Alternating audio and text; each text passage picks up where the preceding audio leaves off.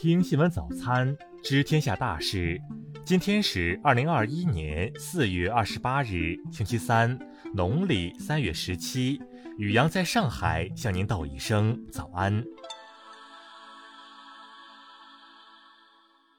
先来关注头条新闻：对妻子不忠不存在激情杀人，泰国杀妻骗保案被告改判死刑。二零一八年，天津男子张一凡为骗取巨额保险，在泰国普吉岛将妻子小杰杀害。二零一九年十二月二十四日，被告张一凡被判无期徒刑。昨日，被害人代理律师表示，该案被告张一凡已被改判死刑。据律师介绍，判决书总共有三十二页，分别驳斥了被告称并非故意杀死妻子的说法。被告在初级法院辩护自己为激情杀人的观点，被告在初级法院辩护没有想杀害妻子骗取保险的观点，被告在初级法院否认汇款给网红三十万的观点。中级法院经审理认为，被告为了谋取巨额保险金，有计划、有预谋地残忍杀害死者。被告和死者是夫妻，而且二人已经育有一个孩子。被告的行为灭绝人性。案发后，被告没有认罪悔罪的态度，反而采取隐瞒事实、说谎作假的态度，因此同意受害人家属代表律师的上诉请求，改判被告死刑。再来关注国内新闻，外交部发言人汪文斌昨日应询表示，中俄双方发布的关于合作建设国际月球科研站的联合声明，展示了两国在月球及深空领域合作的信心和决心。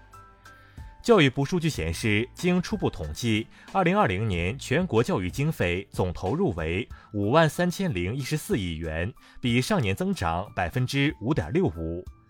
国家卫健委昨日指出，随着我国医疗质量和诊疗能力的提升，恶性肿瘤的五年生存率已经从十年前的百分之三十点九提升到目前的百分之四十点五，提高了近十个百分点。国家发改委、体育总局近日联合印发方案，其中提出，到二零二五年，全国人均体育场地面积达到二点六平方米以上，每万人拥有足球场地数量达到零点九块以上。今年一月二十二日以来，交通运输部指导主要平台公司陆续开通一键叫车功能，着力解决老年人在智能技术面前遇到的出行难题。截至目前，该功能累计完成老年人乘客订单已达三百余万。截至二零二一年四月二十六日，三十一个省和新疆生产建设兵团累计报告接种新冠病毒疫苗两万两千九百四十八点九万剂次。儿童福利机构社会工作服务规范日前经中国民政部批准发布，该项行业标准的推行将助力中国儿童福利机构向专业化、标准化、高质量转型，更好实现儿童利益最大化。日前，中国海警局、农业农村部和公安部联合印发方案，部署各级海警机构、地方渔政执法机构和公安机关于五月一日至九月十六日，加强伏季休渔执法监管，维护伏季休渔秩序，保护海洋渔业资源。再来关注国际新闻。美国总统拜登二十六日与印度总理莫迪通电话。拜登在通话中向莫迪承诺，美国将坚定支持近期深受新冠疫情影响的印度人民。美国人口普查局当地时间二十六日公布二零二零年人口普查结果显示，过去十年美国人口增长百分之七点四，至三点三一亿人，该增速为自上世纪三十年代以来最低值。美国加州选务官员二十六日表示，共和党人发起罢免民主党籍加州州长纽瑟姆的运动，已经收集到足够的有效签名，可以举行投票。罢免选举可能将在十一月前登场。二十七日是朝韩领导人举行板门店会晤并签署板门店宣言三周年纪念日。韩国总统文在寅表示，希望韩朝朝美重启对话与合作。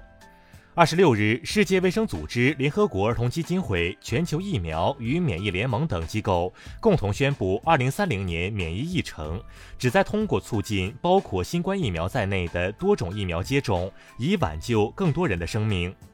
日本央行二十七日发布经济与物价展望报告，将二零二一财年日本去除生鲜食品外的核心消费价格指数预期涨幅由此前的百分之零点五下调至百分之零点一。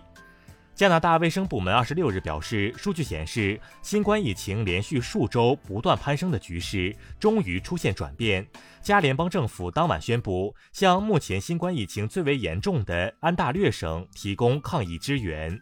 数据显示，在新冠疫情背景下，二零二零年全球军费开支增加百分之二点六，至一万九千八百一十亿美元，而同期全球国内生产总值缩水百分之四点四。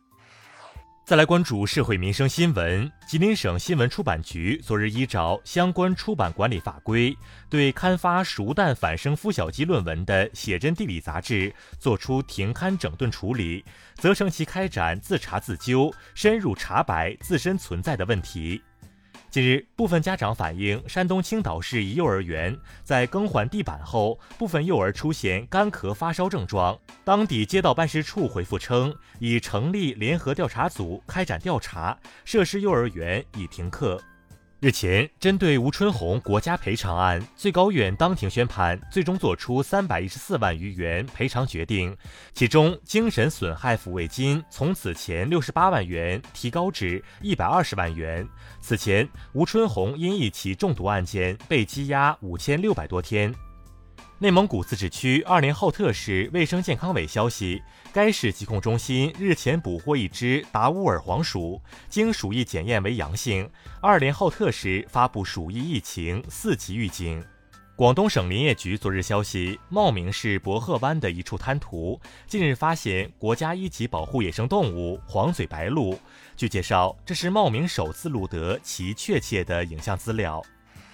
再来关注文化体育新闻。中超联赛第二轮，山东泰山一比零绝杀广州队，沧州雄狮零比零战平河南嵩山龙门。昨日，第十四届全国运动会、全国第十一届残奥会及第八届特奥会体育图标、主题海报和十四运会吉祥物运动项目在西安正式向外界发布。中国人民大学历史学院教授、考古学家韩建业最新出版《中华文明的起源》学术论著提出，中华文明起源可追溯至距今八千年以前，大约五千年前，中国已正式进入文明社会。自然杂志最新论文指出，一九八零年，世界上有百分之五十七的人口生活在生物资源不足、低于全球平均收入的国家，而在二零一七年，全球这一人口比例为百分之七十二，增长百分之十五。以上就是今天新闻早餐的全部内容。如果您觉得节目不错，请点击再看按钮。咱们明天不见不散。